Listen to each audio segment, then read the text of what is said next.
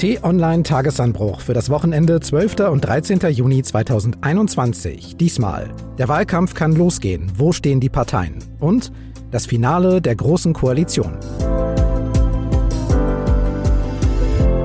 Willkommen im Wochenende und zur Ausgabe 110 dieses Podcasts. Ich bin Marc Krüger und wir wollen in den nächsten Minuten auf wichtige politische Themen der Woche blicken – wir wollen analysieren, kommentieren, einordnen und Hintergründe geben.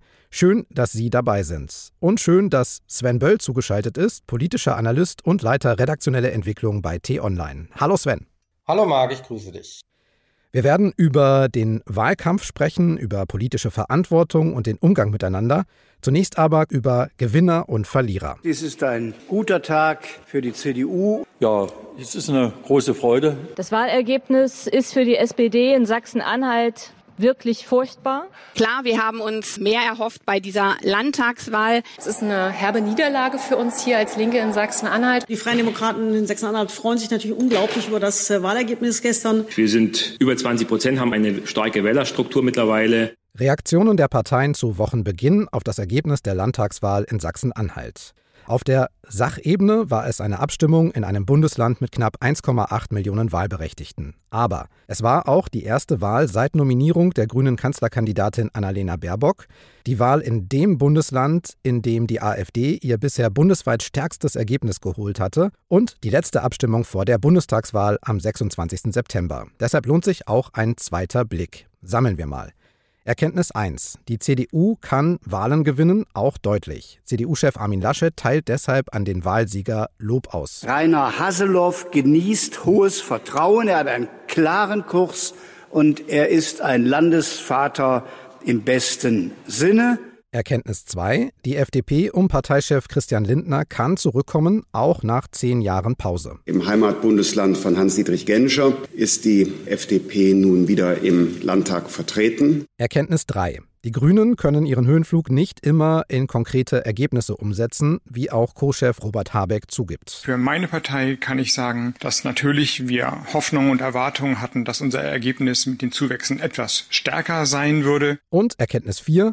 Die AfD sieht sich laut Bundessprecher Tino Kropalla trotz leichter Stimmenverluste gestärkt. Wir sind über 20 Prozent, haben unser Ergebnis wie gesagt gefestigt, sind auch in Sachsen-Anhalt weiter Volkspartei. Sven, Ganz grob gesagt sind die Parteien rechts der Mitte Wahlsieger in Sachsen-Anhalt. SPD und Linke sind klare Verlierer.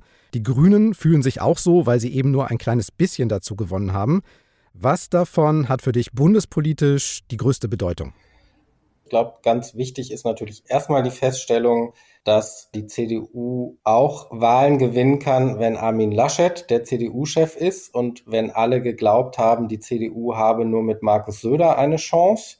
Für Armin Laschet war das auf jeden Fall ein sehr, sehr guter Tag, weil wäre es anders ausgegangen, wäre die AfD vor der CDU gelandet, hätte es mit Sicherheit nochmal die Debatte gegeben mit dem sehr dezenten Hinweis aus Bayern, hier sitzt übrigens der bessere Kandidat. Das bleibt Armin Laschet und der CDU jetzt erspart. Er ist jetzt der unumstrittene Kanzlerkandidat. Die CDU wird mit ihm in die Bundestagswahl gehen. Die zweite wesentliche Erkenntnis, die Grünen sind immer sehr, sehr gut in den Umfragen, aber fast nie so gut am Wahltag wie in den Umfragen davor.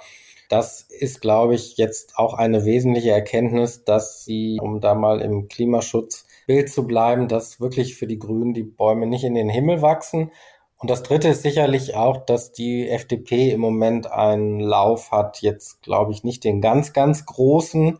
Es gibt jetzt nicht die Sehnsucht, dass Christian Lindner jetzt mit 15, 16, 17 Prozent die FDP in den Bundestag führt, aber im Moment gibt es natürlich immer noch so ein bisschen diese enttäuschten Unionsanhänger, die glauben, dass Armin Laschet vielleicht doch ein bisschen zu wenig auf die Wirtschaft und auf Wettbewerbsfähigkeit guckt.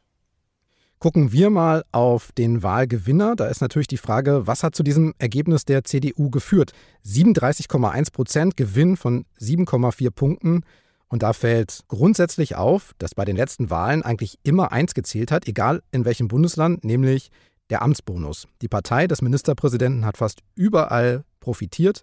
In Baden-Württemberg waren das die Grünen, in Rheinland-Pfalz die SPD, die hat zumindest ihr Ergebnis halten können. Jetzt die CDU in Sachsen-Anhalt. Zählt also in diesen unbeständigen Pandemiezeiten die Beständigkeit? Ja, das gilt für die Pandemiezeit sicherlich ganz besonders, aber es galt auch schon davor. Was man, glaube ich, sagen kann, ist, dass Landtagswahlen, obwohl wir ja eine repräsentative Demokratie haben, wir haben ja keine Direktwahl eines Gouverneurs, wie zum Beispiel in den USA, in den Bundesstaaten, sondern wir wählen Parteien, die bilden dann Koalitionen und die wählen dann einen Ministerpräsidenten. Haben wir doch zuletzt, jetzt gerade seit Corona, aber auch davor, erlebt, dass es eine immer größere Fokussierung auf die Spitzenkandidaten und vor allem auf die Amtsinhaberin oder auf den Amtsinhaber. Das heißt, wenn der Amtsinhaber, der Ministerpräsident, die Ministerpräsidentin, wenn die einen ordentlichen Job macht und jetzt keine groben Fehler, so dass alle sagen, die oder der kann es nicht, dann gibt es aufgrund der starken, immer stärkeren Fokussierung auf das Spitzenpersonal, auf Personen eine große Chance zur Wiederwahl. Wenn man aber alle Parteien fragt, dann war jetzt in Sachsen-Anhalt noch ein weiterer Punkt sehr entscheidend für den Erfolg von Rainer Haseloff. Nachdem er nun deutlich gesagt hat, dass wer nicht CDU wählt, schadet dem Land Sachsen-Anhalt. Ganz offensichtlich hat es eine Sondermobilisierung der CDU gegeben. Leider müssen wir heute zur Kenntnis nehmen, dass die Wählerinnen und Wähler sich für die CDU entschieden haben, um eine starke AfD im Land abzuwenden. Dass viele Menschen im Land verhindern wollen, dass Rechtsextreme eine Regierung mitbestimmen. Haseloff selbst, der streitet das auch gar nicht ab, sagt, ein Drittel der Zugewinne komme von ehemaligen AfD, Linkspartei oder Nichtwählern. Sie haben sich regelrecht aufgelehnt gegen ein Image, was gegebenenfalls durch ein ungünstiges Wahlergebnis uns allen verpasst worden wäre, auch in der medialen Widerspiegelung. Das hieße also, Wähler anderer Parteien hätten diesmal der CDU ihre Stimme taktisch geliehen gegen die AfD, richtig? Also man muss davon ausgehen, dass die Umfragen, die vorher erhoben wurden, jetzt komplett falsch sind. Alle in Toto, das glaube ich nicht. Es gibt sicherlich Umfragen, die etwas valider sind als andere, aber keine Umfrage hatte ja die CDU deutlich über 30 Prozent gesehen. Also die beste Umfrage, die es gab, war Forschungsgruppe Wahlen. Drei Tage vor dem Wahltag war die CDU bei 30 Prozent. Da gab es schon Aufwärtstrends, aber man muss davon ausgehen, dass am Ende, weil es ja auch dann doch einen sehr hohen Anteil an Wählern am Wahltag gibt, die nicht Briefwahl gemacht haben, dass es am Ende wirklich noch so einen Mobilisierungsschub für die CDU gab, wo die Leute sagen, mir ist wichtiger, dass die AfD nicht stärkste Partei wird, als dass jetzt die Partei, die ich eigentlich wählen wollte, vielleicht am Ende ein bisschen stärker wird, als sie es jetzt ist. Das ist die plausibelste Erklärung dafür. Dann lass uns kurz über diese Umfragen sprechen. Das Institut INSA zum Beispiel hat ja die AfD anderthalb Wochen vor der Wahl sogar ganz knapp vor der CDU gesehen. Jetzt wissen wir, Umfragen sind jeweils aktuelle Stimmungsbilder und keine Vorhersage von Wahlergebnissen. Aber hier scheinen ja die Umfragen eine extrem große Folge gehabt zu haben. Also es gibt ja zwei Möglichkeiten. Wenn so eine Umfrage rauskommt, sie bildet tatsächlich das Geschehen ab, wie es in dem Moment ist dann hätte diese Umfrage, diese INSA-Umfrage, wonach die AfD vor der CDU liegt, einen Schreckmoment herbeigeführt und ganz, ganz viele Menschen mobilisiert. Oder man muss ja auch immer sagen, wenn in dieser INSA-Umfrage von Ende Mai die CDU bei 25 Prozent liegt und die AfD bei 26, dann wird das ja immer so gelesen, dass das die ganz konkrete Zahl ist. Streng genommen müsste da ja stehen, 23 bis 27 Prozent oder 24 bis 28 Prozent, weil es gibt ja immer Schwankungsbreiten. Es wird ja immer nur eine ganz bestimmte Anzahl von Menschen gefragt, die sind im besten Fall repräsentativ, aber dann kommen immer so ganz, ganz präzise Zahlen raus und das ist eine Scheinpräzision, weil es immer die Schwankungsbreite gibt, die einfach statistisch gegeben ist, weil ich nicht 1,8 Millionen Menschen befrage, sondern nur rund 1000 oder gut 1000 dann gibt es einfach eine Schwankungsbreite in den Umfragen. Das ist die zweite Möglichkeit, dass man es vielleicht auch andersrum hätte publizieren können mit CDU 26 und AfD 25. Trotz der leichten Verluste ist die AfD in Sachsen-Anhalt aber nach wie vor sehr, sehr stark mit über 20 Prozent.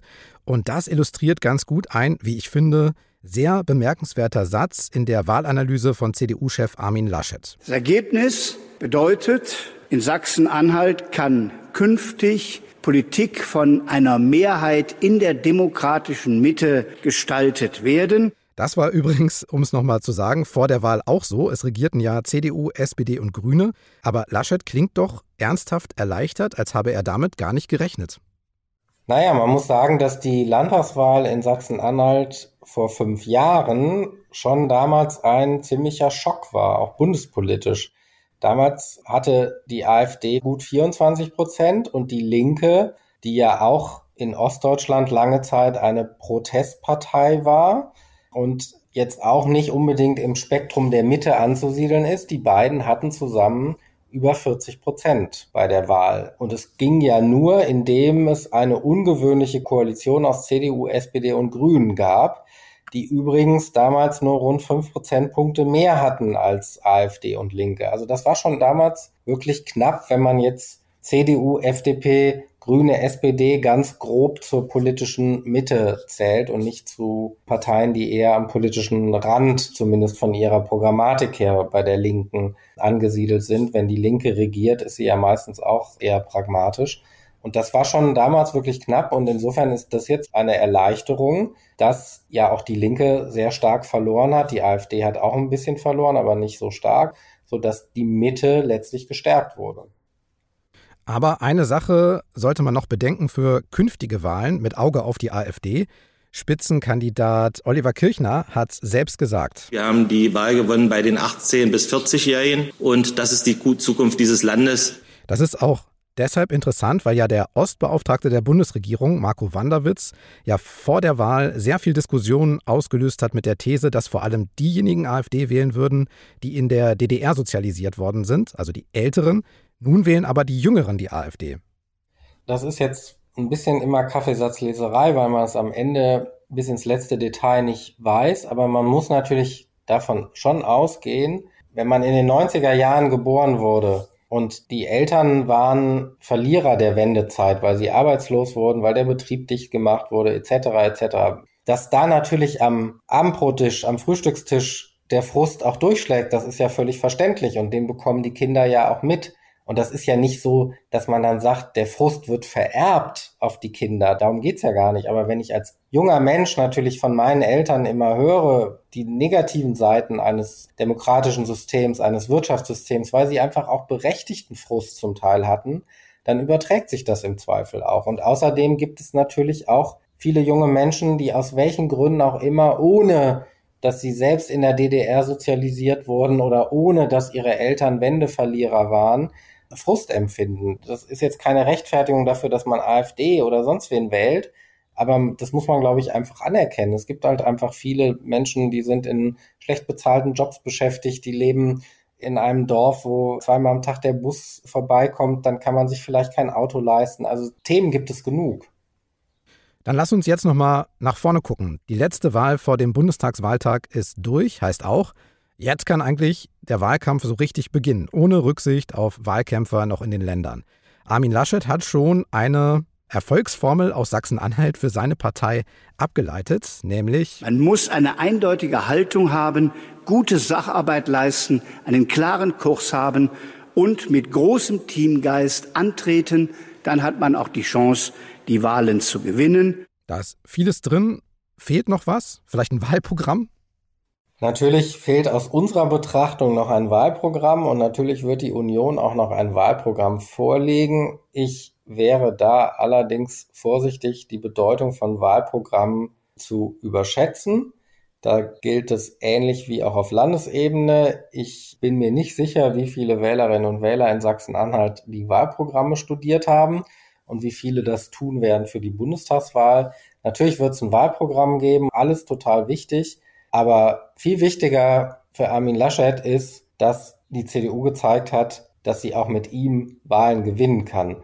Wie groß dann sein Anteil am Ende ist, ist eine ganz andere Frage, aber für ihn ist das viel entscheidender als das, ob jetzt der siebte untere Spiegelstrich im vierten Kapitel des Wahlprogramms in sich schlüssig ist oder nicht. Dann haben wir über die CDU gesprochen. Die Grünen haben an diesem Wochenende ihren digitalen Parteitag und auf dem wollen sie dann auch ihr Wahlprogramm beschließen. Aber der Anfangsschub, das können wir auch feststellen, scheint erstmal vorbei. Neuer ARD-Deutschland-Trend. Da sind die Grünen wieder so bei um die 20 Prozent, deutlich hinter den 28 Prozent der Union.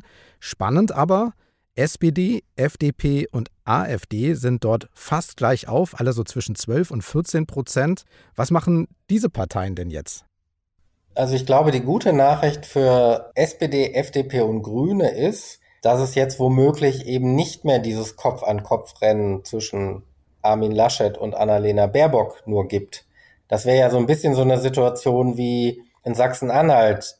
Wenn ihr nicht wollt, dass die AfD vorne liegt, müsst ihr CDU wählen. Das könnte ja Armin Laschet im übertragenen Sinne auch für die Bundestagswahl nutzen. Wenn ihr wollt, dass wir weiter, so würde er das dann ja wahrscheinlich formulieren, vernünftige Wirtschaftspolitik machen, niemanden ausschließen, alle mitnehmen, wir kennen das, könnte er sagen, da müsst ihr CDU wählen, weil die SPD und die anderen haben ja eh keine Chance, den Kanzler zu stellen, weil sie zu weit zurückliegen. Und jetzt ist die gute Nachricht eigentlich für SPD, FDP und andere, dass wenn der Abstand zwischen Grünen und CDU so groß ist, also sind ja jetzt fast schon zehn Prozentpunkte, das ist schon eine ganze Menge, dass das Rennen dann dadurch wieder offener ist auf den hinteren Plätzen. Also Stand heute würde ich sagen, kann man schon davon ausgehen, dass die Union die stärkste Partei wird. Aber es gibt nicht mehr so diese Fokussierung auf Laschet oder Baerbock. Und das ist eigentlich eine bessere Ausgangsposition für alle Parteien, die nicht Union und Grüne sind. Bisher haben wir genau das gemacht. Wir haben immer viel über Personalien gesprochen. Wer bringt welchen Kanzlerkandidaten? Wer setzt sich durch? Gibt es eigentlich außer den Personalien schon klare Wahlkampfthemen, Sachthemen? Naja, das kommt jetzt darauf an, wahrscheinlich, wen du fragen wirst. Wenn du die Grünen fragst, werden sie sagen, Klimaschutz und der Umbau unserer Wirtschaft in eine klimaneutrale Wirtschaft. Wenn du Christian Lindner fragst, wird er dir sagen, in der Pandemie sind die Probleme dieses Landes, die Rückständigkeit unter anderem in der Digitalisierung klar geworden. Wenn du Olaf Scholz fragst, wird er dir sagen, wir müssen zusehen, dass wir dieses Land zusammenhalten. Und deswegen müssen wir Menschen, für die wir geklatscht haben in der Pandemie, müssen wir mehr Geld zahlen etc. Gleichzeitig würde aber natürlich auch Armin Laschet dann wieder sagen, ja, ja, aber die Modernisierung ist auch wichtig und ich will ja auch, dass Pflegerinnen und Pfleger besser bezahlt werden. Und außerdem Klimaschutz brauchen wir auch. Also so das richtig Mega-Thema gibt es, glaube ich, noch nicht. Das liegt aber, glaube ich, auch daran, dass alle jetzt erstmal erleichtert sind, dass so viele schon geimpft sind. Und ich vermute, die Leute wollen jetzt im Juli und im August auch einfach erstmal den Sommer genießen und eine hoffentlich weitgehend Corona-freie Zeit. Und dann geht's richtig los im September. Temperaturen steigen, die Infektionszahlen sinken, so soll das sein. Knapp 50 Prozent der Deutschen sind einmal geimpft, jeder vierte hat inzwischen den vollen Impfschutz und das erfordert neue Lösungen. Und nun wollen wir heute auch im Rahmen dieser Corona-Lage ein neues Werkzeug vorstellen, das das Impfen noch attraktiver macht. Und das Werkzeug, das Gesundheitsminister Jens Spahn meint, ist der digitale Impfausweis, genannt COV-Pass. Eine App, in der ein Zertifikat hinterlegt ist für alle, die vollständig geimpft sind oder eine Covid-19-Infektion überstanden und Antikörper haben. Mit dem digitalen Impfpass soll dann wieder sowas wie ein normales Leben möglich sein, mit Zugang zu Restaurants, zu Konzerten und Urlaubsländern, denn die digitale Impfkarte auf dem Handy soll in der gesamten EU funktionieren. Ziel ist, dass dann auch in Helsinki, Amsterdam oder auf Mallorca genau dieses digitale Impfzertifikat auch gelesen werden kann. Und damit setzen wir als Europäische Union einen Standard, den es länderübergreifend auf der Welt bisher nicht gibt. Sven, wir kommen gleich noch zur Kritik, aber zunächst muss man sagen, die positiven Nachrichten rund um die Pandemie, die haben sich verstetigt und auch der COV-Pass, der kam nun sogar ein paar Tage früher als ursprünglich mal angekündigt. Was hältst du von dem Ding? Na, es ist auf jeden Fall mal eine gute Lösung. Also es ist jetzt wahrscheinlich nicht der Weisheit letzter Schluss, weil man natürlich sich irgendwann fragt, wie viele Apps braucht man denn da eigentlich? Man kann es ja auch in die Corona-Warn-App integrieren, nur ist deren Wert ja durchaus fragwürdig. Da bin ich pragmatisch. Ich glaube, dieser Kopfpass ist eine Hilfe, weil man kann es einfach am Handy haben. Man muss ihn ja auch nicht haben. Man kann ja auch mit seinem gelben Impfausweis ins Ausland fahren und da als Nachweis zeigen, dass man geimpft ist. Klar ist es fälschungsanfällig, wissen wir alle. Ich glaube, der Kopfpass ist jetzt eine pragmatische Lösung, aber gemessen daran, wo wir stehen, dass wir einfach keine digitalisierte Gesellschaft sind, ist das jetzt sicherlich eine zumindest hilfreiche Krücke. Mal aufs Prozedere geschaut. Diesen Impfnachweis kann man sich nicht selber eintragen, sondern muss das dann künftig entweder in den Impfzentren oder beim Arzt machen lassen, dann nach der zweiten Impfung. Wer schon durchgeimpft ist, soll das nachträglich beim Arzt oder in der Apotheke eintragen lassen können. Und dann habe ich mir gedacht, das sind ja wieder Arbeitsschritte mehr für Ärzte oder Apotheken und die hatten in der Pandemie ja bisher nicht zu wenig zu tun. Absolut. Also die meisten Arztpraxen, auch die Hausärzte jetzt, die ja in der Impfkampagne sind, die sind sehr, sehr gut ausgelastet. Und man muss ja auch sagen, dass die Impfkampagne Fahrt erst richtig aufgenommen hat, seitdem die Hausarztpraxen und auch die Fachärzte dabei sind. Aber man darf jetzt, glaube ich, auch nicht vergessen, es wird ja auch vergütet und es ist natürlich eine Fizzelsarbeit, aber es ist, glaube ich, jetzt auch keine Arbeit, die eine Stunde in Anspruch nimmt, wenn ich gucke, ob da jemand seine zwei Impfungen hinter sich hat und dann noch ein, zwei Schritte machen muss. Ich glaube, das kann man eher in wenigen Minuten machen, als dass man dafür Stunden braucht. Und dafür wird es ja auch vergütet. Dann stellen wir fest, beim Impfen geht es voran. Einen digitalen Impfpass gibt es nun auch, läuft. Aber wir haben ja diese zahlreiche Kritik nicht vergessen, vor allem an Gesundheitsminister Spahn. Häufig dabei zu langsam, zu teuer, zu verschwenderisch. Er hat ja Masken extrem teuer eingekauft, sehr teuer dann über Apotheken verteilen lassen. Testzentren gab es plötzlich an jeder Ecke und offensichtlich war das ein riesiges Geschäft für manche, weil eben niemand kontrolliert hat, ob die Abrechnungen auch korrekt sind. Das soll nun vorbei sein. Um das klar zu sagen, das ist Betrug. Das muss mit aller Härte des Gesetzes geahndet werden. Und deswegen finde ich es richtig und unterstütze ausdrücklich, dass die Länder, dass die Staatsanwaltschaften auch mit der entsprechenden Härte vorgehen, bis hin, dass es ja Haftbefehle gegeben hat. Nun ist aber bekannt geworden, auch bei den Intensivbetten soll es Manipulationen gegeben haben und so weiter. Nun kann man sagen, wichtig ist, dass in einer Notlage die Sachen da sind. Oder man sagt, ja, aber das sollte auch schon korrekt ablaufen und der Preis ist auch nicht ganz unwichtig. Was sagst du? Da habe ich eine zweigeteilte Meinung. Erstens würde ich immer sagen, in der Notsituation damals, Frühjahr 2020, dass wir da völlig überrumpelt wurden und dann irgendwie alles in Bewegung gesetzt haben, um an Masken, an Schutzmaterial etc. zu kommen. Das würde ich immer noch sagen, das ist völlig in Ordnung. Dass sich daran einige bereichert haben, ist natürlich nicht in Ordnung, spricht aber eher gegen die Einzelnen, die das getan haben, als gegen die Problemlösung an sich. Was ich so ein bisschen als schwerwiegender ansehe, ist, dass ich so ein bisschen den Eindruck habe, dass wir nicht aus unseren Fehlern lernen. Das Problem ist, glaube ich, diese Schnelltestzentren mussten von jetzt auf gleich aus dem Boden gestampft werden. Es gab kein Konzept dafür. Man hätte ja und das finde ich, kann man schon als Bürger auch von einem Staat und von einer funktionierenden Verwaltung, die das für sich zumindest in Anspruch nimmt, dass sie funktioniert, erwarten, dass sich mal im Winter jemand Gedanken gemacht hat, oh ja, Schnelltests, die gibt's ja jetzt, die kommen zunehmend auf den Markt, die werden uns helfen, aus der Pandemie rauszukommen. Da hätte man ja ein Konzept machen können und nicht von jetzt auf gleich einfach eine Verordnung und jetzt müssen wir plötzlich alle schnell testen. Und wenn man natürlich die Sachen aus dem Boden stampft innerhalb weniger Tage, weil man nicht so richtig vorbereitet ist, dann ist es natürlich klar, dass man auch eher betrugsanfällige Strukturen schafft.